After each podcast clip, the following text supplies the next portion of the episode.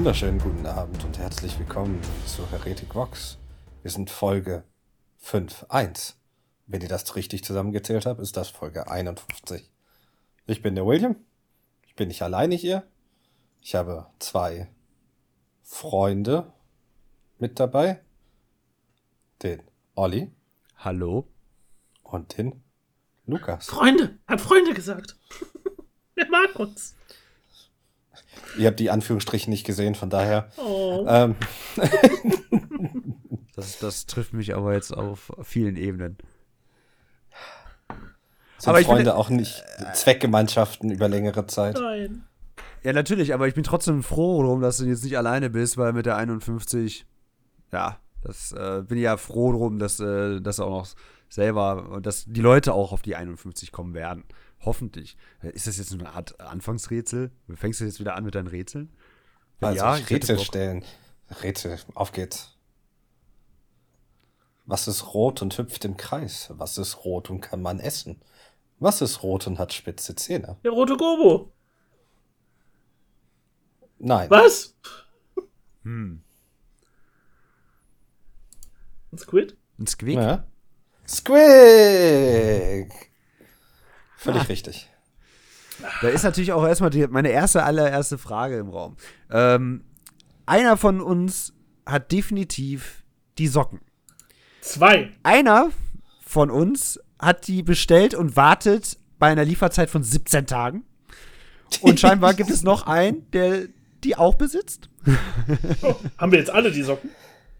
Natürlich. Ja, kann man so sagen. Also zu mir werden die noch zum GW selber geschippt. Ähm, das dauert aber tatsächlich wirklich 17 Tage. Ach du Scheiße.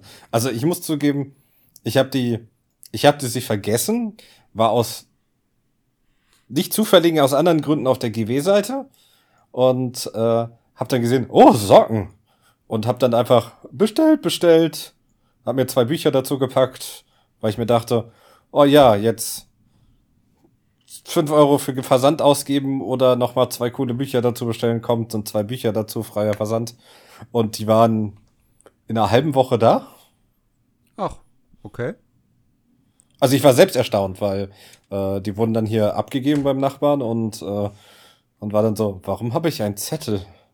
Ich habe doch nichts bestellt.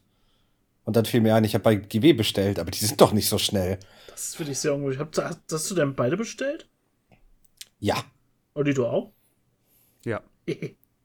Ich war aber erstaunt, dass zu dem Zeitpunkt, weil ich habe die tatsächlich auch komplett vergessen, hab die dann erst dann bestellt, nachdem der William die dann halt äh, das Foto geschickt hat in die WhatsApp-Gruppe. Da ist mir gedacht, ach du Scheiße, das stimmt.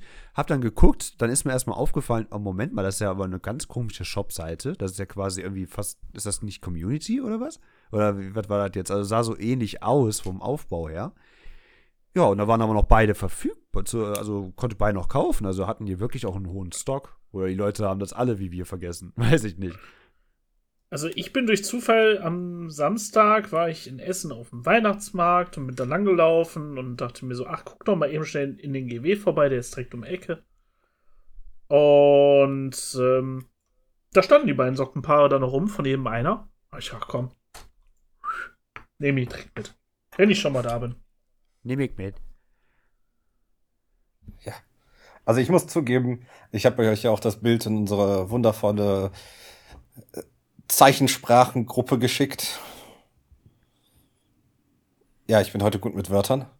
Und ähm, ich fand die Verpackung erstaunlich cool. Also die Aufmachung ist ziemlich cool. Es ist schön gestaltet. Ich habe die Socken rausgenommen.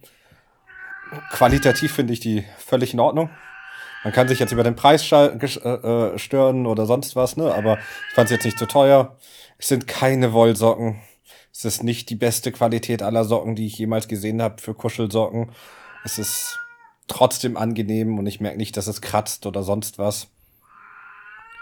Gut, dann fällt mir nämlich direkt auch die nächste Frage ein. Als jemand, gut, das wissen die Zuhörer und Zuhörerinnen nicht jetzt wirklich unbedingt, aber ich bin etwas größer geraten. Jetzt besitze ich auch dementsprechend etwas größere Schuhe und fange bei mir meistens Das- immer mit so 47 an. Ich, ich habe natürlich drauf geachtet, haben die denn verschiedene Größen? Nein. Ja, das ist mir nämlich auch aufgefallen, aber was würdet ihr denn so einschätzen? Ich weiß, William hat etwas kleinere Füße. das war mein Gedanke. Ich habe die Dinge ausgepackt, habe sie angezogen und Olli, weißt du, was mein erster Gedanke war? Die werden Mit niemals. mir zu kuscheln? Nein, äh, fuck, die werden Olli niemals passen. Was? Dann willst du mir das doch nicht mal schreiben? Ich habe es dann irgendwie vergessen oder sonst was oder mein Gehirn hat nicht mehr dran gedacht, weil ich mit meiner Schuhgröße 43 ja. passe in Ordnung rein.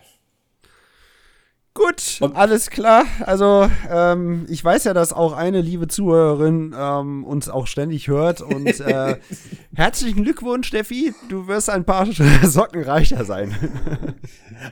Ich, ich probier's mal aus. Die sagen One Size Fit All. Vielleicht verschätze ich mich auch total und die sind deutlich stretchiger, als ich sie erwarte, aber ich habe nicht das Gefühl. Scheiße, ehrlich. Aber das war auch mit, ich weißt du noch, vor einigen Jährchen hatten die mal so ein Special, äh, wo die dann so einen Rucksack angeteased haben. Oh, den Rucksack kriegst du dazu. Ich weiß gar nicht mehr, wozu du den dazu bekommen hast. Ich dachte mir, let's go, den Rucksack willst du haben, auf jeden Fall. Und äh, hab mir dann halt diesen ganzen Schiss da mitgemacht. Da musste ich dann halt auch mit dem GW selber abholen. Hab gesagt immer äh, zu dem damaligen GW-Besitzer, ist das jetzt eigentlich ein Rucksack oder ist das jetzt eine Bauchtasche? Oh Ja, der, Gott. war, halt- der, der ist wirklich so winzig. Ja, das ist winzig. Der Rucksack ist wirklich winzig. Und da dachte ich mir wirklich, für wen ist das jetzt gemeckt? Für Leute mit 1,60 Körpergröße oder was? Ich weiß nicht, Oder wie ist das denn nicht. da in, in äh, England? Sind die Leute da so klein? Als kleine Menschen? Nicht wirklich? Aber ich glaube einfach, dass sie wahrscheinlich eine große Charge bestellen mit dem größtmöglichen Durchschnitt an Leuten, die es passen könnte. Mhm. Und dann sind sie damit durch, ne? Also, und da muss man sagen, da fällt der Olli halt ein bisschen aus der Norm. Ja, das glaube ich. Und das ist halt äh, der point, äh, the point of truth. Ja, also, aber ich bin der Meinung, ich bin nicht zu groß. Ähm, ich bin der Meinung, ihr seid einfach zu klein. Und darauf bestehe ich jetzt einfach. Ganz knatschig. Ich habe die durchschnittliche Höhe eines Mannes in Deutschland. Und das als Engländer. Ja. Ich möchte kurz anmerken, ich bin die Norm, was die Höhe angeht.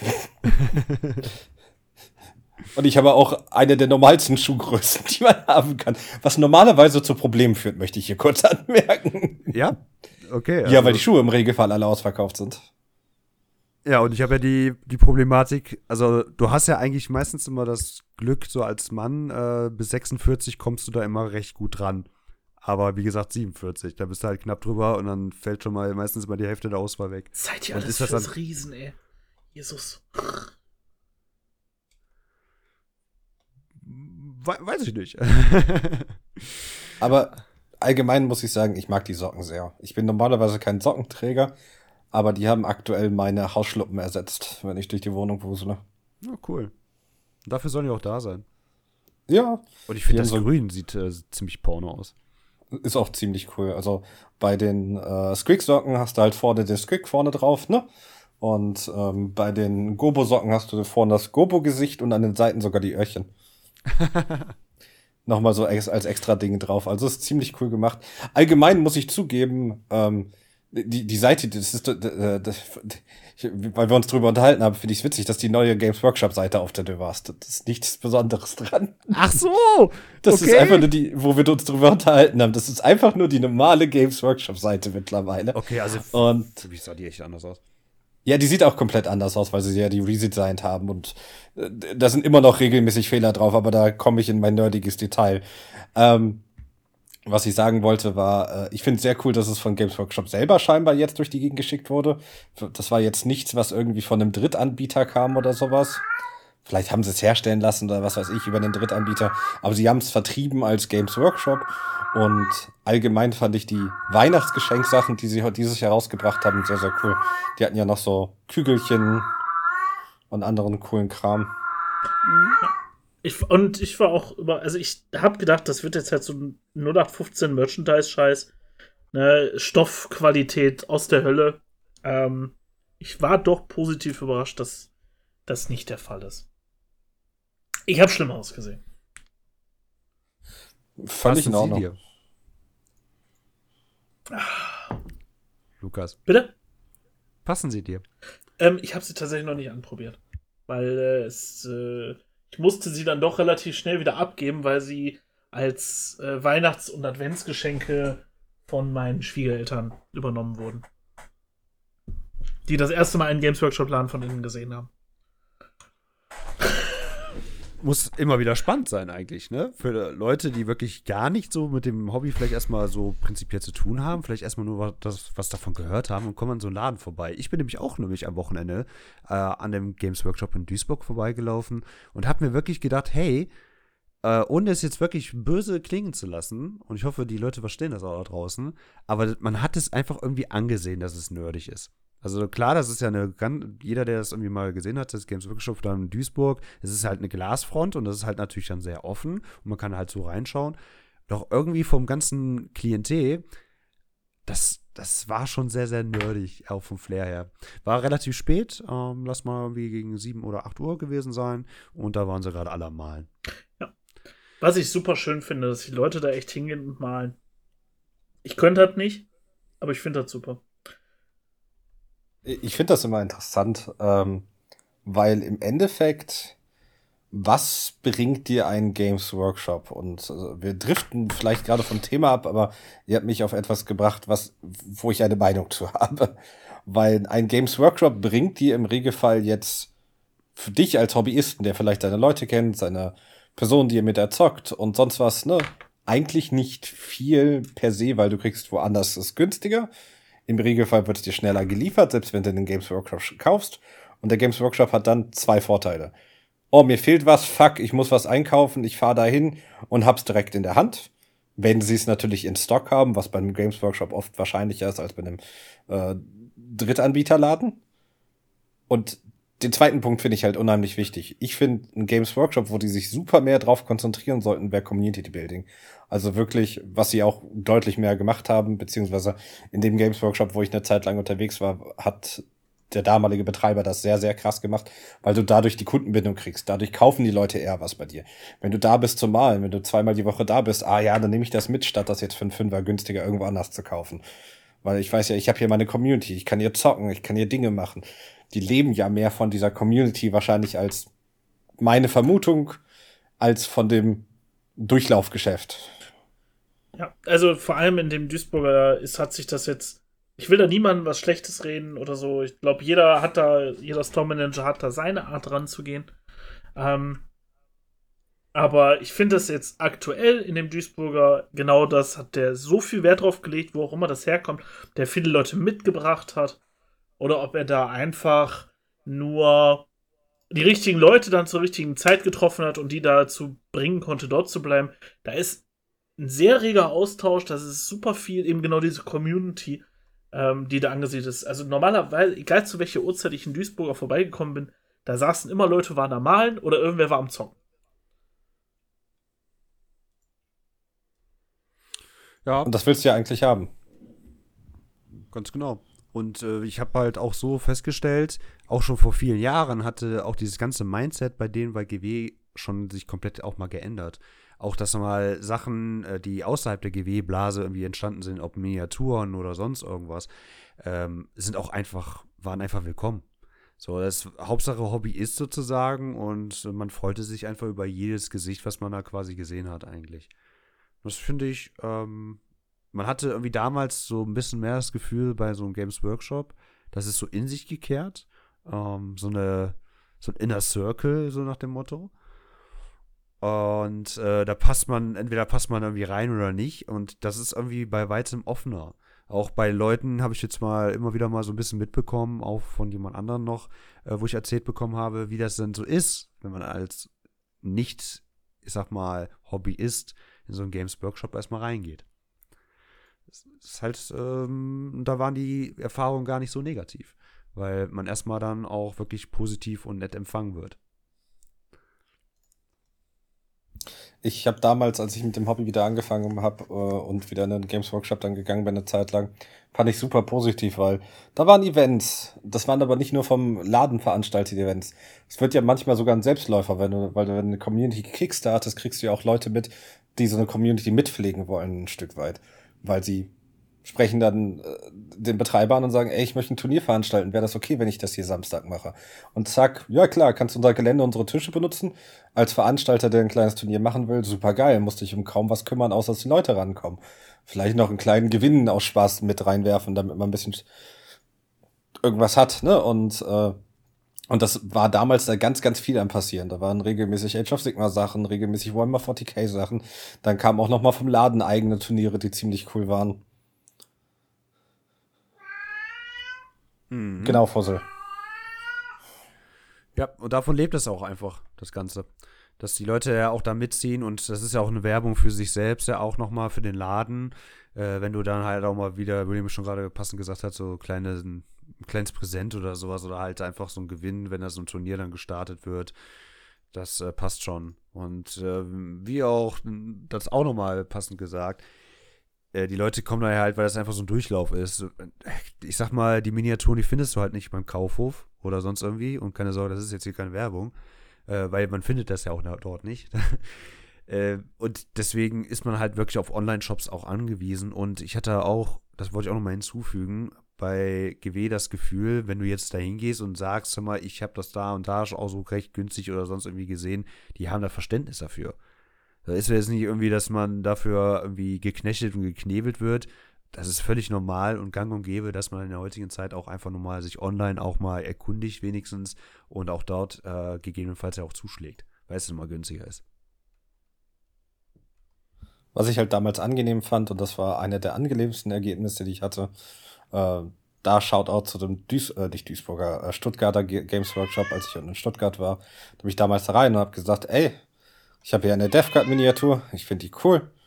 Ich habe nicht Hilfe. Und das war an einem Wochentag, das heißt, es war nicht richtig voll. Und die Person hat sich wirklich viel Zeit genommen. Wir saßen gute zwei Stunden da und hat Anmalsachen mir nochmal gezeigt und andere Sachen und ist mit mir Farbtöpfe Farb durchgegangen, hat gesagt, willst du das so oder so und einfach komplett geiles Business gemacht. Ich als Person habe dann war da deutlich gewollter, da das Geld auszugeben für einen teuren Preis als online. Weil ich habe ja dafür was bekommen. Service.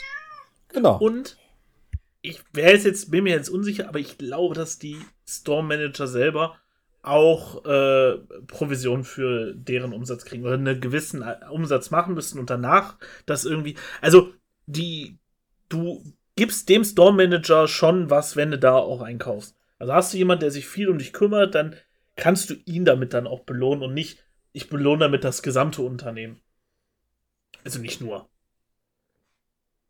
Im Endeffekt, da kommt ja der Gedanke der Community dann irgendwo her, ne?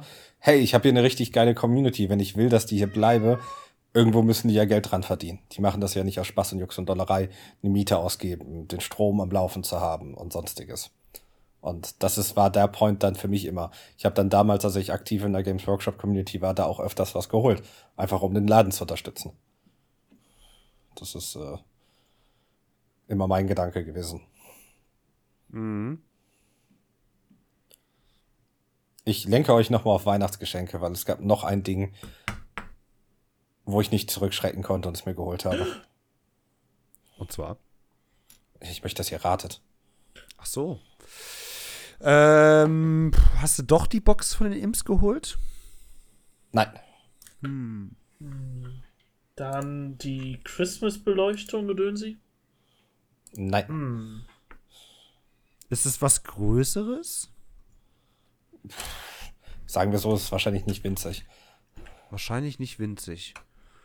Hm. Ich löse es mal für ja, euch auf. Es hat was mit Squicks zu tun. Du hast den Weihnachtssquid geholt? Ich habe mir den Nachtskits geholt. Ich finde den so cool. Ich finde den so cool.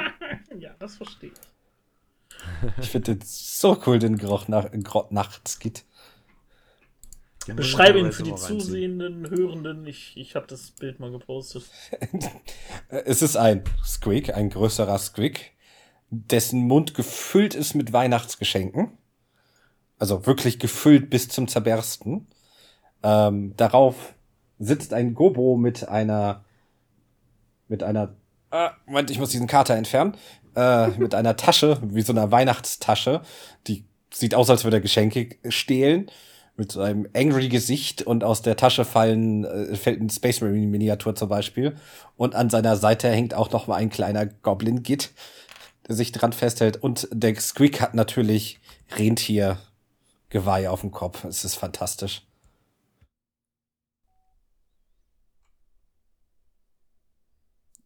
Er klingt, er sieht auch Sieht super schon. aus. Ich liebe ihn.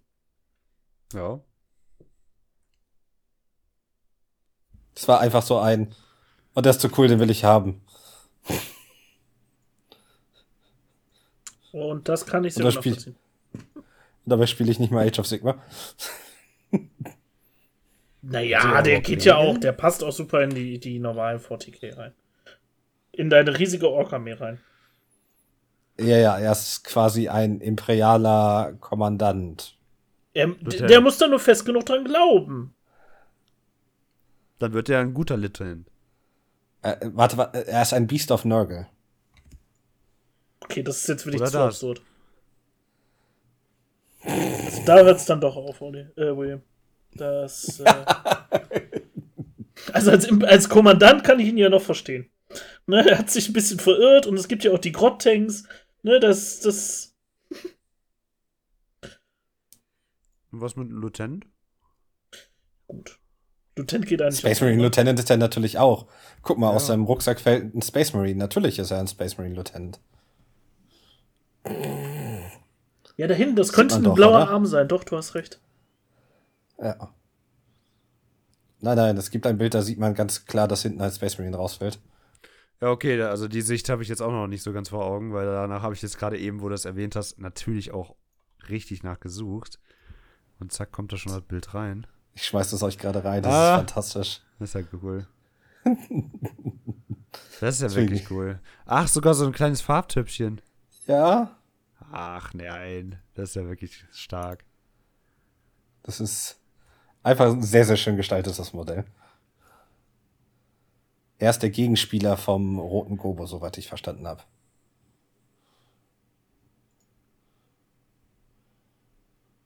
Und seine, äh, seine Helfer heißen Rotzling.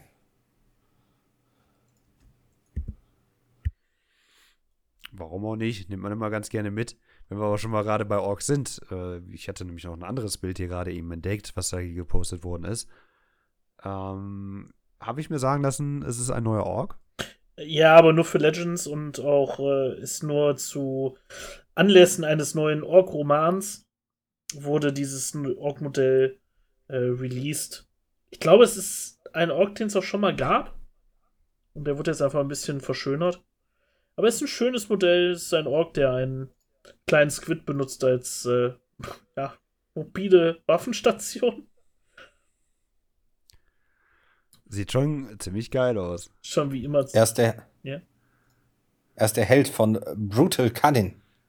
Ah. Also Held. Und der, So heißt das Buch. der Gegenspieler von dem Cunning Brutal Helden. Und das neue Buch heißt, glaube ich, The Big Ducker. Nice. Starker Name. Wird ein Banger. Ja, also das kann stelle ich mir tatsächlich schwierig vor. Ähm, in dem Hörbuch von Urikan und, und äh, Trasin von den Necrons, da ist auch die Schlacht zwischen einem, zwischen den Necrons und Orks beschrieben. Und manchmal driftet man in die Perspektive von den Orks. Also, so lustig das auch ist, das ganze Ding als volles Buch, glaube ich, kriege ich Augen- und Ohrenschmerzen. Ich habe es nicht gelesen bisher, aber es wird relativ hoch bewertet. Also es soll einer der besseren Bücher sein. Äh, welches genau? Jetzt. Brutal Cunning, Krass. das Org-Buch. Daher, Ja, da bin ich gespannt. ich habe mir das, ich habe das auf meiner Audible-Wishliste, einfach nur mal, um äh, einfach um mal dran zu denken, hey, äh, man kann ja auch 40k Aud- Audible-Sachen Ja. hören, ne? Bin ich ja eh ein großer Und, Fan von. Äh, von 40k? Oder? Von den äh, Audible Die 40k andere. Sachen. Okay. Daher finde ich witzig. Aber wir sind in der Zeit des roten Gobos. Mhm. Da habe ich mir auch noch äh, ein kleines selber ein Geschenk gemacht und kann damit auch direkt den schönen die Überleitung machen.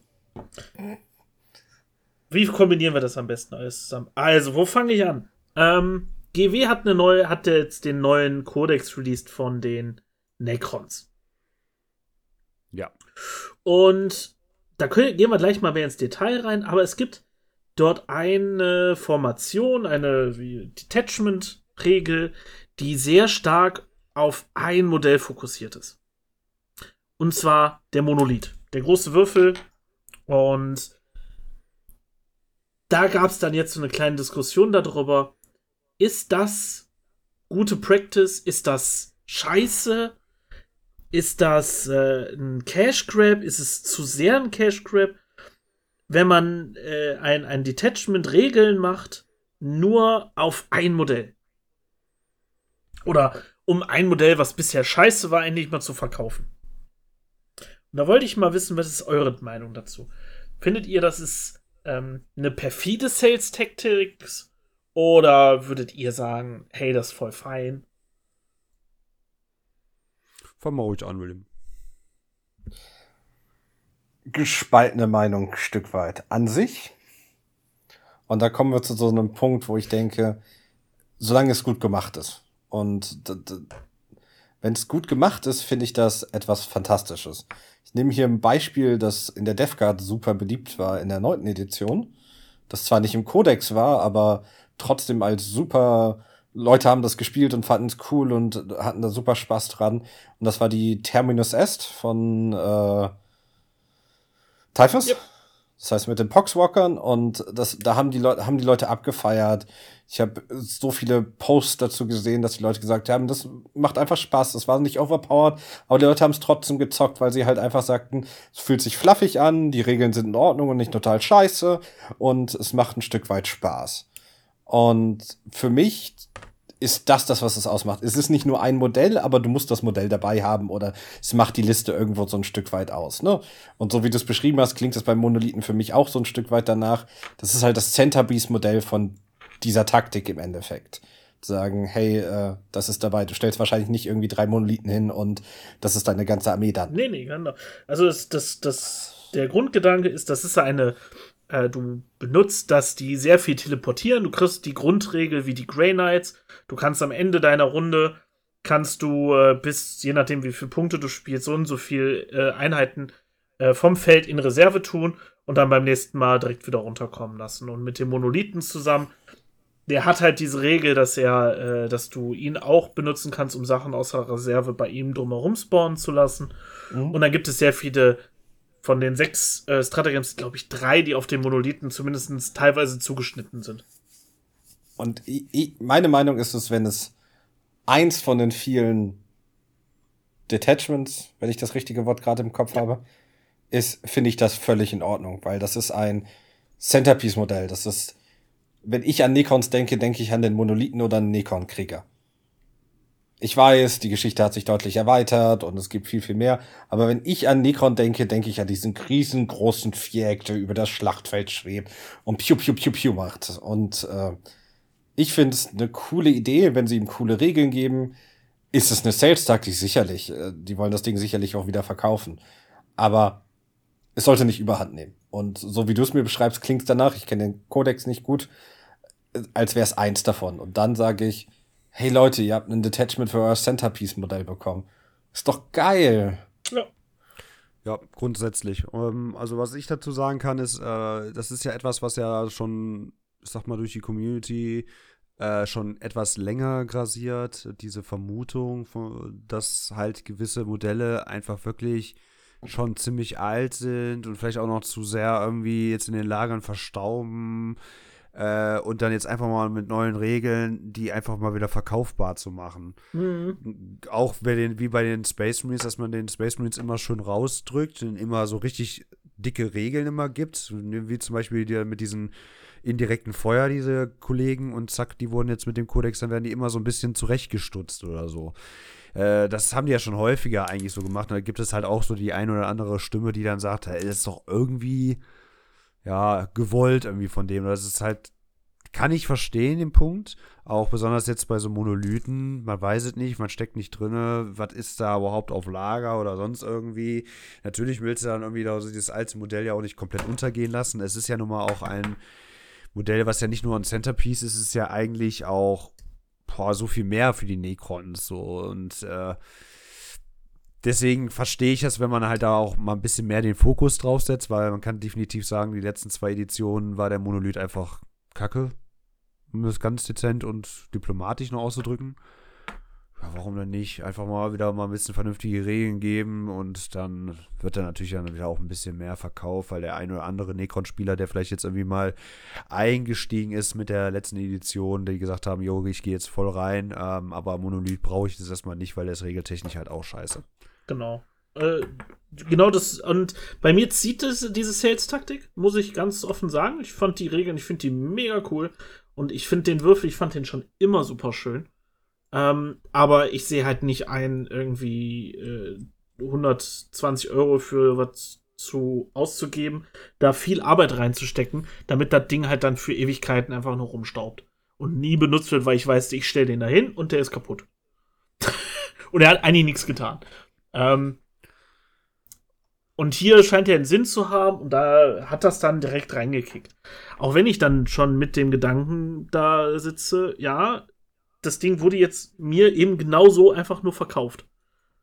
Indem man es mir schmackhaft gemacht hat und es vielleicht danach wieder für zwei äh, Editionen nur rumsteht, weil sie dann die Regeln dafür nicht mehr rausbringen. Oder nicht mehr richtig. Aber machen sie das nicht im Endeffekt machen sie das doch mit jedem Modell. Ja. Also wenn wir ganz ehrlich Ja. sind. Also das ist ja nichts anderes. Und mein Gegenbeispiel ist hier, das passt vielleicht nicht hundertprozentig, aber ich finde es trotzdem irgendwo passend. Als Death Guard-Spieler, stell dir vor, du bist auch Death Guard-Spieler, die würden ein Attachment um Motarion bauen. Finde ich geil. Ja, ich auch. Ach. Also, gib coole Regeln für Motarion, gib in dem Detachment irgendwas Cooles. Seine Garde kann sich ihm anschließen. Ja, da, ja, da, ja, da. Und ich würde da sitzen, oh, wie geil, das möchte ich ausprobieren und zocken und machen. Geht zu den World Eaters und Unground Detachment. Leute würden da sich sagen, oh mein Gott, wie geil, wir haben ein Unground Detachment. Ah. Das gab's ja sogar, ne? Also, das ist den letzten für, für einen kurzen Zeitraum. Ja. Ich, Also, ich bin ein gro großer Fan von teilweise Fiend-Sachen. Ähm, ich finde, das hatten sie damals in Age of Sigma ganz cool gemacht mit diesen. Die hatten so. Die hatten ihre eigenen Probleme und ich bin auch kein Spezialist da drin, aber ich fand die Idee cool. Die Umsetzung muss halt immer gut sein. Ist so ein Stück weit dieses Army of Renown-Ding zu sagen, ne? Hey, wenn du dich ein bisschen beschneidest in deiner Modellmitnahme oder dich an bestimmte Regeln hältst aus irgendwelchen Gründen, kriegst du dafür ein cooles Goodie obendrauf, das sich fluffig und geil anfühlt.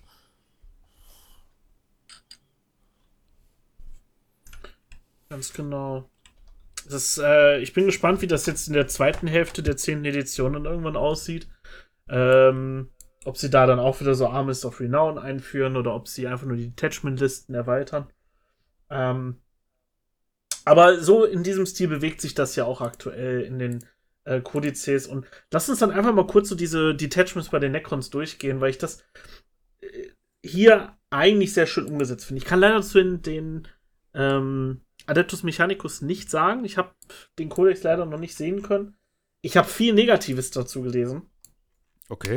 Ähm, er soll wohl einfach sich nicht gut anfühlen. Die Regeln sind wohl eine Katastrophe. Und als sie jetzt die Punkte-Updates rausgebracht haben, äh, ja, wie immer, Adeptus Mechanicus ist so eine Deathwatch. Also die sind wohl wieder mal sehr abgestraft worden. Für, ja, wofür eigentlich noch?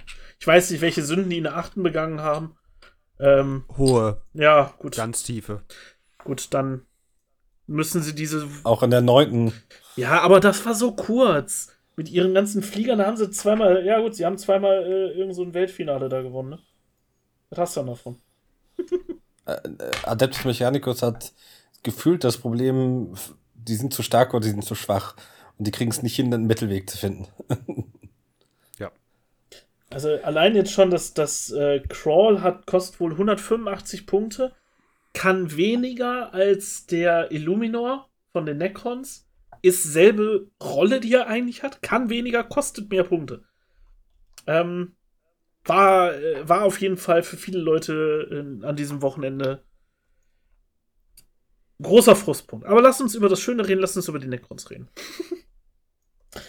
Äh, wir haben einmal das Detachment, was es auch schon vorher gab im Index. Äh, die Awakened-Dynastie. ist dasselbe wie vorher, nur ein bisschen schlechter. Du hast immer noch, jeder Charakter erhöht die äh, Trefferchance von der Unit, die sie anführen, um plus eins.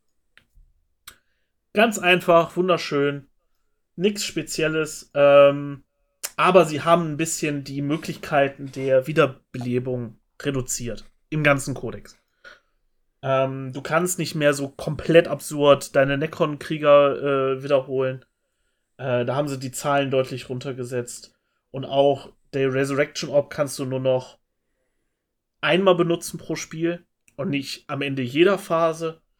Ähm, oder jeder Runde. Das war auf jeden Fall ziemlich absurd. Das haben sie alles jetzt sehr stark eingeschränkt.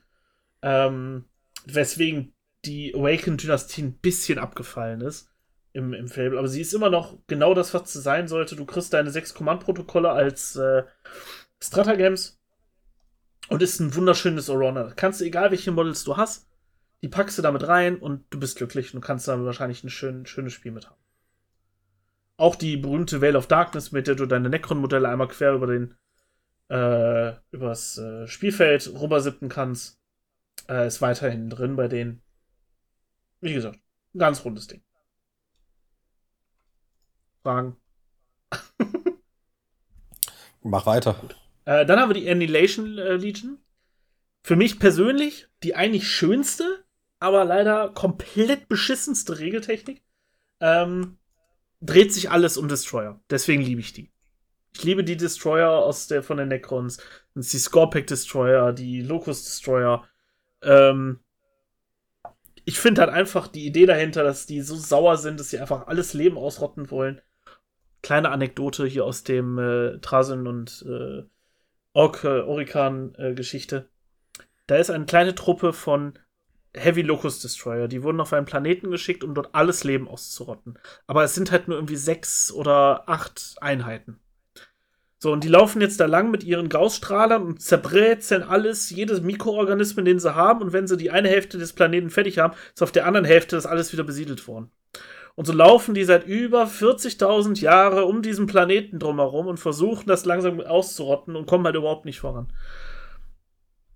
10 von 10, ich habe mich komplett bepisst, wie die das erzählt haben und wie sie auch immer noch diese Hoffnung hatten. Bald haben wir alles kaputt gemacht. Es dauert jetzt nur noch 400.000 Jahre und dann müssten wir den nördlichen Kontinent endlich ausgerottet haben.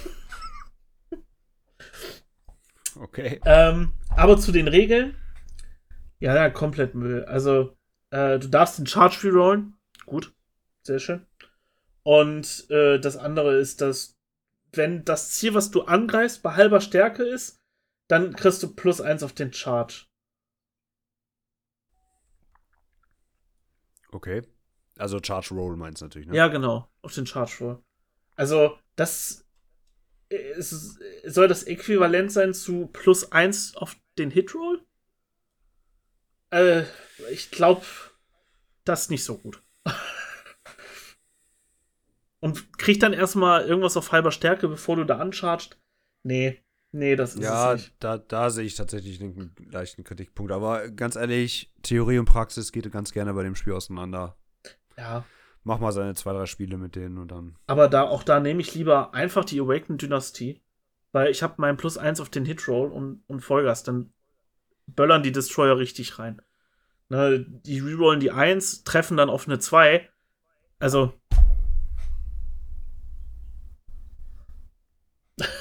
ich sehe nicht den Grund, warum ich auf die Annihilation Legion gehen soll.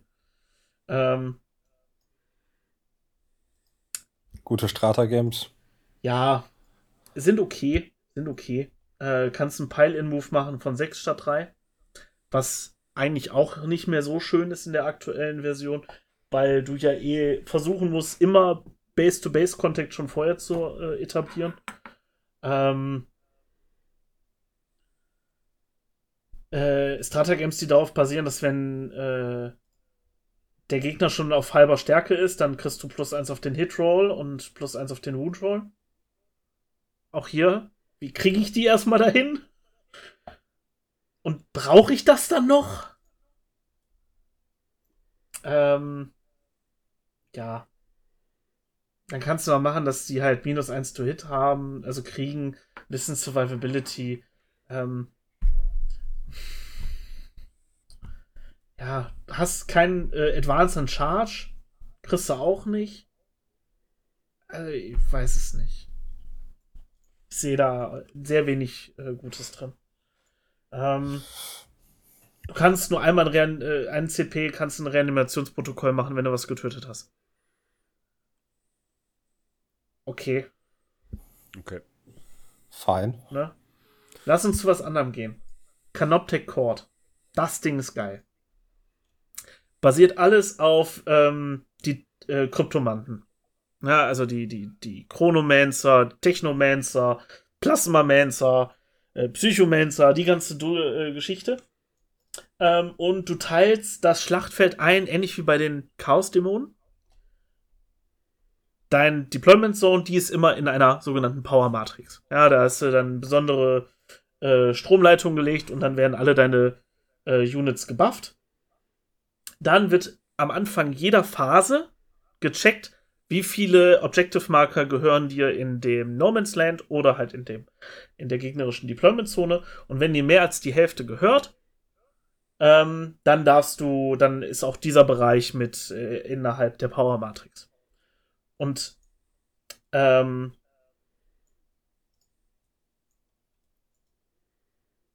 wenn eine äh, Unit innerhalb dieser Power Matrix ist, darf sie den kompletten Hitroll äh, wiederholen.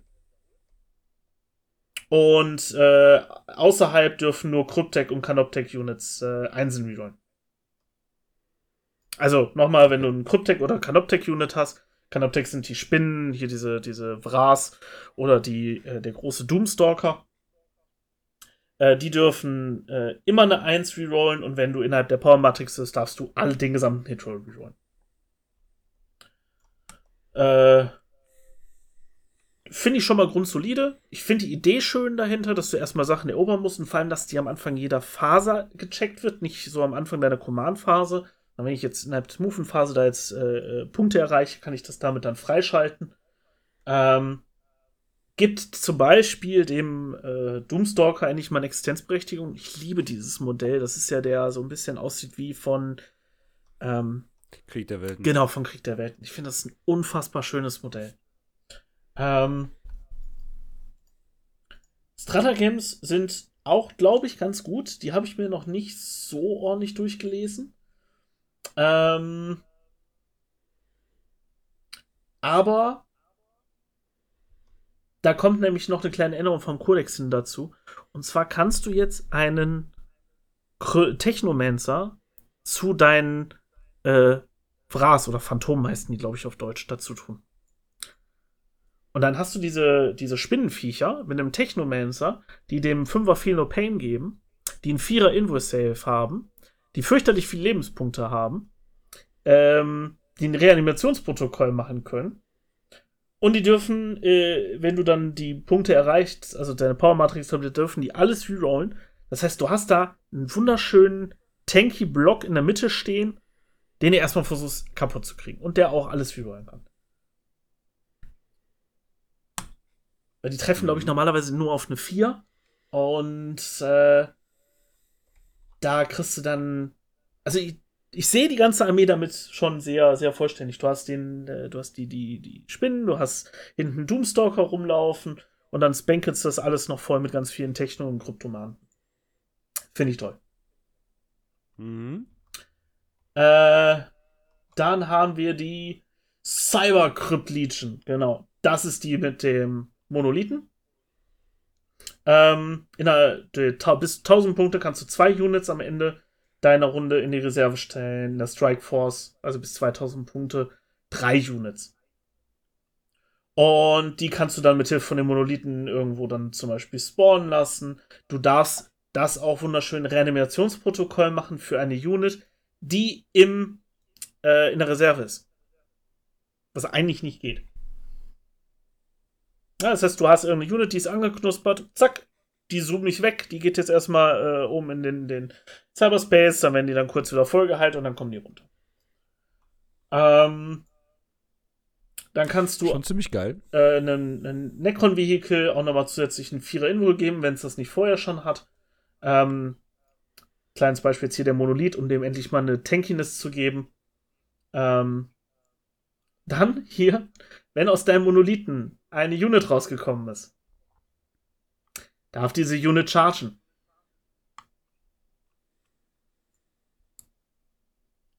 Darf sie innerhalb von 9 Zoll um andere Einheiten äh, rauskommen? Das wollte ich gerade nochmal eben nachgucken. Und zwar, die dürfen innerhalb von 6 Inches rauskommen. Ja, das ist nice. Ne? Okay. Und äh, jetzt muss ich wieder immer hochscrollen. Äh, was haben wir noch? Ja, das ist auch absolut geil. Du kannst eine Unit 3 Inches aus dem Deep Strike an eine andere Unit dran setzen. Darfst aber nicht chargen. Aber da ist jemand, der stellt wunderbar, macht er sein Positioning, damit du hinten auf 9 Inches nirgendwo drankommst. Der Monolith kann sich da nicht hinbewegen, weil du dort alles schön versperrt hast. Juckt mich nicht. Meine Locust Heavy Destroyer, die spawnen da hinten und schießen jetzt in die Backline. Also ist alles sehr viel auf. Du sippst die weg und dann tauchen die irgendwo auf und dann fangen die an zu schießen. Hm. Ja, dadurch, dass ich jetzt auch noch nicht bisher gegen Greynuts spielen durfte, äh, ist mir dieses ganze Teleporting jetzt erstmal komplett Neuland. Aber es hört sich natürlich jetzt schon wirklich ziemlich gut an, ne? Dann gibt es noch eine, die auf die Lich Guards und äh, Triarchen ausgelegt ist. Ähm, Habe ich mir gar nicht groß angeguckt, aber deren Regel ist einfach, ähm, dass ein Overlord, Lich Guard oder Triarch ähm, darfst du plus 1 to Wound rechnen. Auf den Wound Ähm, Mhm. Wird bestimmt auch gut sein, habe ich mir tatsächlich nicht angeguckt, weil ich, ich finde die Lich Guard cool, aber ich würde niemals eine Armee drumherum bauen. Ähm, die wurden eh massiv geschwächt, weil sie jetzt nicht mehr zusammen mit einem äh, Technomancer gespielt werden dürfen. Die können nur noch von einem Lord geführt werden. Dadurch verlieren die ihren Feel No Pain und ihre Tankiness. Und du kannst auch nicht mehr so viel Sachen reanimieren. Das heißt, overall hat, ähm, haben die Lich Guard massiv an Überlebensfähigkeit verloren. Das haben sich sehr viele Leute darüber aufgeregt bisher.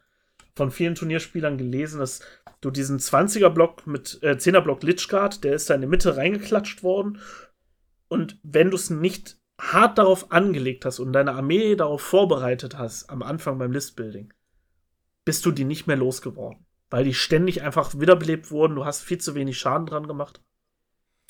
Ähm, das haben sie abgeschafft, weil es ist ja auch, glaube ich, kein spaßiges Gameplay dagegen zu spielen. Und die ganze Zeit darauf rumschießt und es tut sich einfach am Ende des Tages gar nichts. Hattet ihr da schon Erfahrungen mit? Äh, mit anderen Modellen, jetzt nicht explizit mit dem Szenario. Okay. Cha Chaos-Dämonen. ja. Aber die können ja nicht wiederbeleben. Oder? Ja, aber trotzdem, äh, in der neunten, neunten oder zehnten, irgendwann habe ich gegen Chaos-Dämonen gespielt, gegen eine reine Siege-Liste. Ja, i- Dreier-Invuln gegen Fernkampfattacken war halt, ja, ne? Ich mach dann halt mal nichts. Hm. Viel Spaß bei diesem Spiel. Ja, ich verstehe. So ungefähr war das mit der Lich Guard auch nur, dass alles, wenn du das Erfolgserlebnis hatte, hey, ich habe was getötet, dann kommen einfach am Ende der Runde wieder äh, vier neue, die du gerade getötet hast. Ähm, sehr frustrierend. Dafür, dass sie die jetzt so genervt haben, haben sie da auch mitgedacht, haben die Punkte massiv äh, verringert, damit sie trotzdem eine Existenzberechtigung haben. Also overall, glaube ich, haben sie bei dem Necron-Kodex einen richtig guten Job gemacht. All das, was sie bei dem AdMac-Kodex wohl nicht getan haben. Ähm, die neuen Modelle, gut, da ist sehr stark, äh, hat man doch das Gefühl, da werden Sachen verkauft. Ähm, der neue Overlord mit dem ne, Wuschi-Wusch-Zeug um sich herum ist komplett absurd, weil du kannst damit äh, 6 Inches einfach ja zusätzlich ähm, hast du einen safen äh, 6er in ähm, auf Ah, du advanced und es ist einfach immer eine 6. Das ist das, was ich sagen wollte. Du kannst dich durch alles durchbewegen. Also, die haben quasi das alte Fly-Keyword in Anführungszeichen. Ähm, ja, äh, ist, ist mega. Du kannst mit dem, äh, also mit einer normalen Gruppe Necrons dann irgendwie 11 Inches über das Feld fliegen. Was vor allem für eine Armee, die normalerweise doch jetzt nicht die schnellsten sind, äh, ziemlich geil ist. Und auch Orikan ist auch sehr gut. Hat eine gute Punktzahl gekriegt. Ähm, nicht nur, dass er seiner Unit, die er sich anschließt, einen Vierer Invo Safe gibt. Ähm, er hat auch einmal pro Battle, kann er unfassbar viel Schaden raushauen. Da verdreifacht sich die Attack, äh, Attack und äh, Stärkecharakteristik von der Waffe. Das heißt, du hast auf einmal statt zwei sechs Attacken und du machst äh, statt D3, äh, statt äh, vier Schaden, äh, Stärke 4, 12. Ähm, ne? Und der kostet auch nicht viel. Auch sehr allgemein ein sehr gutes Modell. Mhm. Oh. Ja, es muss ja nicht immer direkt teuer sein, damit das irgendwie auch funktioniert, beziehungsweise dass es halt auch performen kann. Besonders halt natürlich in der aktuellen Edition, wo du halt äh, mit der Leaderschaft etwas in auch äh, zusammenpacken kannst. Hm, können halt auch natürlich wirklich äh, so kleinere Modelle, die vielleicht auch nur so 30, 40, 50 Punkte kosten, halt auch total overperformen. Ja. Indem die halt wirklich etwas geben, was mehr Sinn macht. Wie zum Beispiel, ich hatte jetzt auch am Wochenende nochmal ein Rund Ründchen gespielt und habe dann auch meinem Trupp einfach äh, Inferno Squad als äh, Space Marine, habe ich einen Librarian dazu gepackt und zack, hatten die einen Vierer Retter. Wunderbar. Nice. Und der hat auch nur 50 Punkte gekostet oder so. Worüber ich mich sehr freue, ist der Illuminor es ist, ich finde, das ist das schönste Modell von den Necrons. Ich äh, habe da so viel Herzblut reingegeben in, in, in, das Modell. Und er war echt nicht wirklich gut zu gebrauchen am 9. Und jetzt hat er ganz schöne Regeln. Ich weiß zwar noch nicht, ob ich den wirklich mal benutzen will, weil ich sehe ihn dann leider doch sofort sterben. Obwohl er einen Vierer äh, Feel No Pain hat. Mit neun Wunden. Ein Vierer Invul Save. Ähm, er hat aber keinen Lone Operator. Ähm, doch, er hat einen Lone Operator, wenn er in der Nähe von der Necron-Unit ist. Alles klar. Ja, doch, dann sehe ich den. das klingt für mich absolut fucking tanky. Ja, ne? Vierer Invuln, Vierer Feel No Pain und Lone Operator. Das Dude, ist, das ist äh, den. Beschwer dich nicht. Nee, nee, tue ich nicht. Und er, äh, Battleline-Units in seiner Nähe kriegen plus ein AP.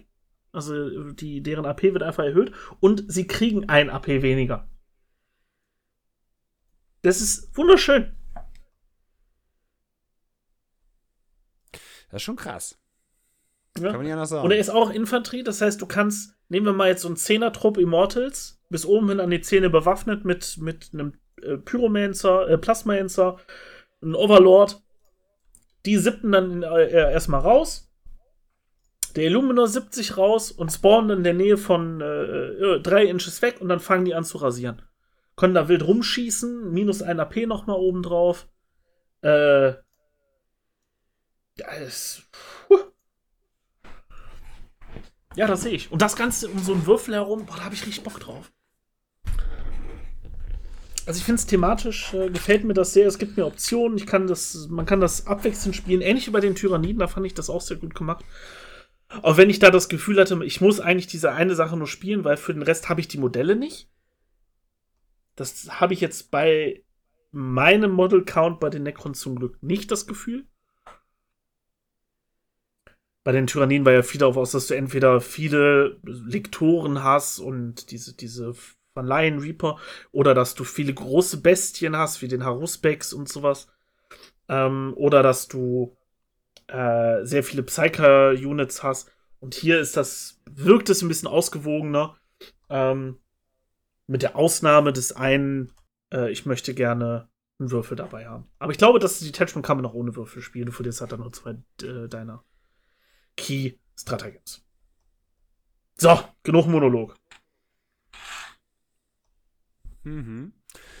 Ähm, ich sag mal, alles in einem. Würdest du auf jeden Fall sagen, ist nochmal ein schönes Update für die Necrons? Ja, mega. Ich, ich finde es super.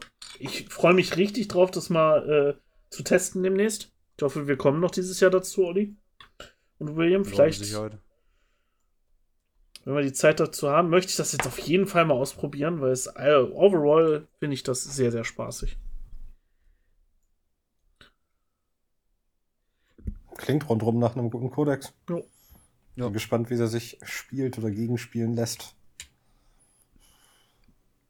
Ganz genau. Ja, das ist ja nämlich immer so eine Sache, Theorie und Praxis. Aber ich finde, äh, wenn man halt schon mal Grundkonstrukte stellen kann, finde ich das immer schon mal eine solide Basis, auf die man aufbauen kann. Und äh, ja, dass man halt auch mal so gewisse Richtungen wieder vorgegeben bekommt, wie bei den vorherigen Kodizes, finde ich halt sowieso ziemlich nice. Und wenn das jetzt auch mal ein bisschen out of the box ist, äh, wie zum Beispiel an der Schuhkartons aller, nee, äh, wie heißt die nochmal jetzt? Der Monolith? ja, der Monolith, genau. Ich hatte die ganze Zeit eine Nekropole im Kopf. ist ja jetzt auch nicht so ganz entfernt, aber ja, das, das finde ich immer eigentlich ganz schick. Und das finde diese Linie finde ich tatsächlich eigentlich auch ganz nett, die die ja jetzt erfahren. Und dass es auch weiterhin nicht so überladen wirkt, alles. Das finde ich eigentlich auch prinzipiell ganz nett. Was ich aber tatsächlich irgendwie für mich selber herausgefunden habe bei meinem letzten Spiel jetzt äh, zu guter Letzt da, ist einfach für mich das Fazit gekommen. Ich finde dieses Overwatch in der Bewegungsphase irgendwie durchaus nerviger, als, als man sich halt vorstellt. Weiß ja. ich nicht. Also es holt mich nicht ab. Es holt mich keineswegs ab. Generell ist mir ja immer aufgefallen, wie hoch, darüber würde ich mich ganz gerne mal irgendwie, vielleicht auch in der nächsten Folge oder sowas, mal ausführlicher mit euch unterhalten wollen, was die Downtime-Phase eigentlich in Warhammer bedeutet. Weil um euch das mal mitzugeben, ich habe jetzt ähm, rund sieben Stunden netto gespielt und da war keine Pause dazwischen. Und ich, ich hatte leider das Pech, dass von meiner 1000-Punkte-Liste, die ich mit auf das Feld geworfen habe in so einem äh, Mehrspielerspiel, äh, 500 Punkte einfach in der ersten Runde, bevor ich überhaupt dran war, eigentlich überhaupt schon äh, raus war, beziehungsweise war raus, hatte ich wirklich eigentlich sieben Stunden lang nichts großartig zu tun. Und äh, das ist schon heftig. Das klingt jetzt im ersten Moment wie dieses normale Spiel, wenn ich äh, gegen die spiele ist sie wirklich so hoch? Also ich habe doch eigentlich. Na, nicht die Downtime, ne? Nur, dass innerhalb, bevor ich überhaupt dran bin, die Hälfte meiner Armee runtergeschossen wurde. ich, ich, ich, ich, ich verstehe, worauf du hinaus möchtest. Das können wir sicherlich länger diskutieren. Aber mein erster initialer Gedanke ist und meine Erfahrung ein Stück weit ist, das ist ein Problem von Mehrspielerspielen. Aber auch so tatsächlich. Ähm, ich finde es schade einfach, dass man, dass, das, dass der Raum so wenig geöffnet wird äh, seitens GW, dass man immer noch kaum Interaktionsmöglichkeiten irgendwie hat, beziehungsweise dass die Downtime-Phase bei so einem 2000-Punkte-Spiel immer noch sehr, sehr immens wirkt. Auch teilweise ist, je nachdem. Ja, ja puh, Wer da ähm, jetzt Skirmisher machen es halt eher vor, ne? Da wären wir ja wahrscheinlich, glaube ich, wieder bei der Diskussion, ist es denn nicht sinnvoll, alternierend Modelle wieder zu aktivieren, ne? Oder? Ist das nicht so die, die, die Grundidee dahinter? Wie bitte? Ja, die Grundidee, um das zu verhindern, wäre ja, dass man alternierend die Modelle aktiviert. Du schießt mit dem, danach schieße ich mit meiner, danach bist du wieder dran mit Schießen mit deiner. Ja. Ähm, ich, ja, ich weiß nicht. Äh, ich glaube, A, dass es noch sehr weit in der Zukunft ist. Solange Age of Sigma damit nicht anfängt, werden wir davon wahrscheinlich auch nichts haben. ähm, ich weiß nicht, ob es das, das Spiel wirklich besser macht. Ich kann es mir gut vorstellen, aber dieses Grand Scheme, ich versuche hier was zu planen und das umzusetzen, äh, geht dadurch, glaube ich, schon stark verloren. Ja, also ich, ich habe nicht das Gefühl, dass das jemals in diese Richtung laufen wird. Falls sie überhaupt mal was machen würden, dann würde das wirklich vielleicht auch Age of Sigma, wobei ich irgendwie ein bisschen das Gefühl besitze, dass Age of Sigma da eher auf der Überholspur ist. Weiß ich nicht. Ist das immer so. Was meinst du mit so Überholspur? ja, das, das hat ja schon größere Beliebtheit irgendwie so. einfach mittlerweile ja, ja, bekommen. Das habe ich ne? auch das Gefühl. Um, ähm, das, das habe ich schon irgendwie so das Gefühl. Und ich meine, zu Recht auch, äh, weil scheinbar funktioniert es, die Leute haben Spaß dran und die Miniaturen sind ja auch ziemlich nett. Muss man aber sagen. Ja. Aber es, es gibt halt, ich werde jetzt auch äh, das nächste Mal wieder äh, Bold Action tatsächlich mal wieder eine Runde spielen. Und da ist ja nochmal mal ein komplett anderes System. Und das ist ja etwas, was ja utopisch für, für Games Workshop wäre. Und zwar, da hast du ja wirklich für jede Unit, die du besitzt, einen Würfel. Die wird in jeder Schlachtrunde einfach nochmal in so einen Würfelsack reingeknuspert. Und dann wird nach und nach in einem Würfelsack ein Würfel gezogen. Ist es deiner, ist es deiner. Ist es der Gegner, ist es der Gegner. Zieht der viermal hintereinander seinen Würfel da ist es eben so. Also dann aktivierst du quasi immer eine Einheit. Hat, ist auch nochmal was komplett anderes und komplett random. Ähm, ich denke, so zu 100 Prozent kann man nie irgendwie so jemanden genau treffen, dass er sagt, okay, das, das ist genau mein Ding. Äh, ich finde aber halt, äh, es wirkt einfach so, äh, dass das bewirkt halt diese immens hohen Downtimes, wenn halt so eine 2000-Punkte-Liste besonders dann halt irgendwie in gewissen Phasen äh, wirklich Ewigkeiten dauern. Also ich hatte, wenn ich jetzt bisher so mit dir gespielt hatte, nicht das Gefühl, dass die Downtimes fürchterlich lang waren. Ich bin auch schnell. Ja, ja, ja. Ich verstehe, was du meinst. Es gibt halt Leute, die extrem langsam sind. Da gibt es ja immer die Idee, äh, ich sag mal, von der Chess Clock zu sagen, hey, wir haben heute drei Stunden Zeit. Wir haben beide jeweils anderthalb Stunden Zeit, um unseren Zug zu machen oder um unsere Aktion durchzuführen. Und wenn die abläuft, ist das Spiel vorbei oder das Spiel ist vorher vorbei. Damit kannst du es ja auch ein bisschen kontrollieren, wie viel Zeit jeder hat. Ja. Ähm, das ist ja auch wieder so ein Ding. Es gibt da ja unendlich viele Möglichkeiten und was ist schlechter, was ist besser. Das ist, glaube ich, immer so ein persönliches Gefallen-Ding, ne? Abwechselnd schießen, nicht abwechselnd schießen. Wir kamen gerade kurz die totale Schnapsidee, wir müssen jetzt alle Elektrochocker in unsere Modelle reinbauen, weil wir spielen Real-Time-Strategy. Das heißt, du darfst deine Modelle bewegen, aber nur einen bestimmten Punkt, weil dann geht der Elektroschocker an und der bleibt dann an, bis du den Cooldown zu Ende ist und dann darfst du die Figur wieder anfassen. Was? Klingt crazy, bin dabei. Das ist so völlig verrückt. Äh, das heißt, jeder spielt gleichzeitig, aber du musst halt durch die Gegend schieben. Nein, äh, das war jetzt gerade völlig, ne? Aber ähm, es gibt halt Prinzipien und Sachen und wozu 40k neigt, ist ein Stück weit, dass sehr große Spiele wirklich sehr lastig sind auf einer Seite. Da kannst halt eine Dreiviertelstunde dir eine rauchen gehen, dir noch einen Döner holen und dann kommst du wieder und die andere Person ist vielleicht mit seiner Bewegungsphase durch. liegt das an den, liegt das am Spielprinzip selber? Ich habe nicht das Gefühl, weil Turniere kriegen es ja auch irgendwo hin.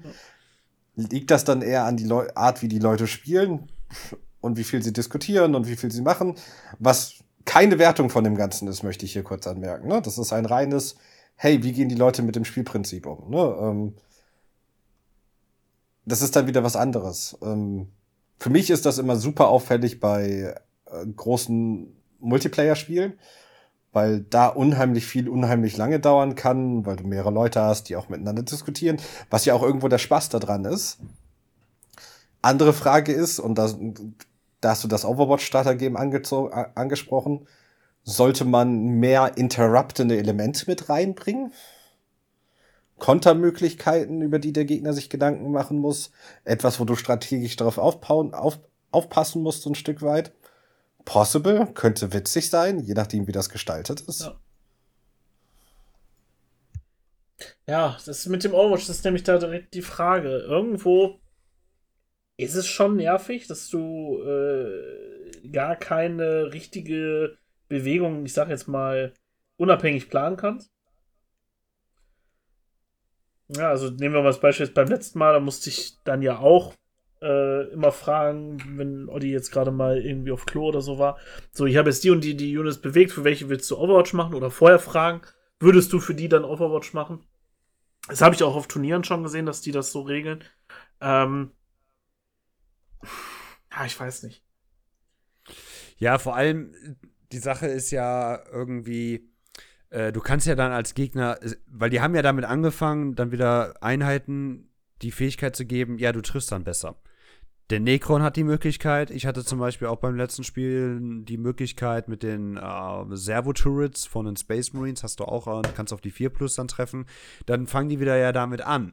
Und ich finde es halt sehr, sehr, ja, kacke, halt situativ, wenn du halt da hängst und du hast eine Bewegungsphase, dieses Modell ist vielleicht jetzt gerade auch in diesem Schlachtzug oder sonst irgendwie unfassbar wichtig, muss jetzt performen, muss Leistung bringen und du kommst dann noch nicht mal zum Schießen, weil du bei der Bewegungsphase halt stirbst, aber halt dich bewegen muss.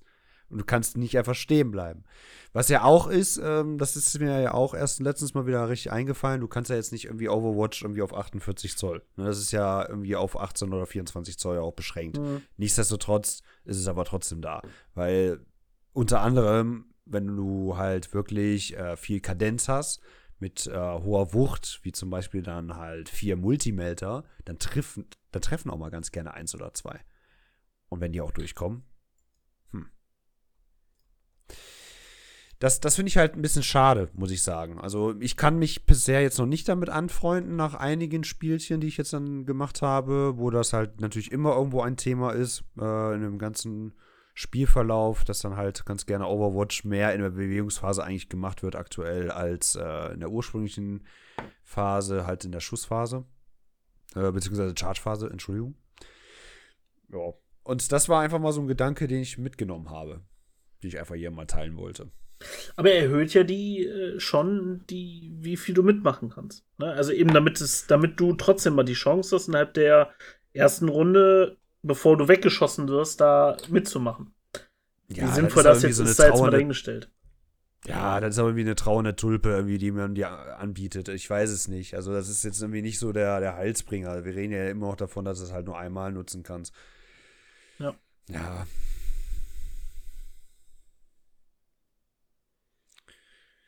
Ja, das, das wollte ich auf jeden Fall mit mal in den Ring geworfen haben, ja. Ich bin gespannt, wie es jetzt äh, bei den Necrons weiter wird. Da ist es auch immer noch, du hast den kleinen Dulli, der mit seinen sechs Pistolen auf eine 2 Plus trifft im Overwatch. Der große, der auf eine 5 Plus trifft. Wie schon sagst, da ist viel, was darauf ausgelegt ist, da zu reagieren. Wie gut das jetzt ankommt, mal schauen. Gut. Ja, ich denke mal, die Ergebnisse von unseren ersten Spielen mit den Necrons oder meine ersten Ergebnisse werde ich euch dann erst im neuen Jahr präsentieren können. Ich glaube, wir kommen jetzt langsam mal zum Ende und kündigen schon mal an, dass äh, wir euch jetzt natürlich noch mit Weihnachtsgrüßen beglücken werden nächste Woche. Aber wir eine vollwertige Folge erst im neuen Jahr machen. Ne? Jip, jip. Wundervolle Weihnachtsgrüße kriegt ihr noch. Freut euch drauf. Deswegen gibt es die hier jetzt noch nicht. Lasst euch nur nicht zu viel stressen in der Vorweihnachtszeit. Genießt äh, schön das schlechte Wetter und bemalt eure Armeen weiter. Bemalt euer Gelände. Das gute Wetter. Das gute Wetter, genau. Das gute Malwetter. Und ich verabschiede mich dann schon mal an der Stelle und wünsche euch allen noch einen schönen Abendtag, wann auch immer ihr das hier hört. Ciao. Ciao. Tschö.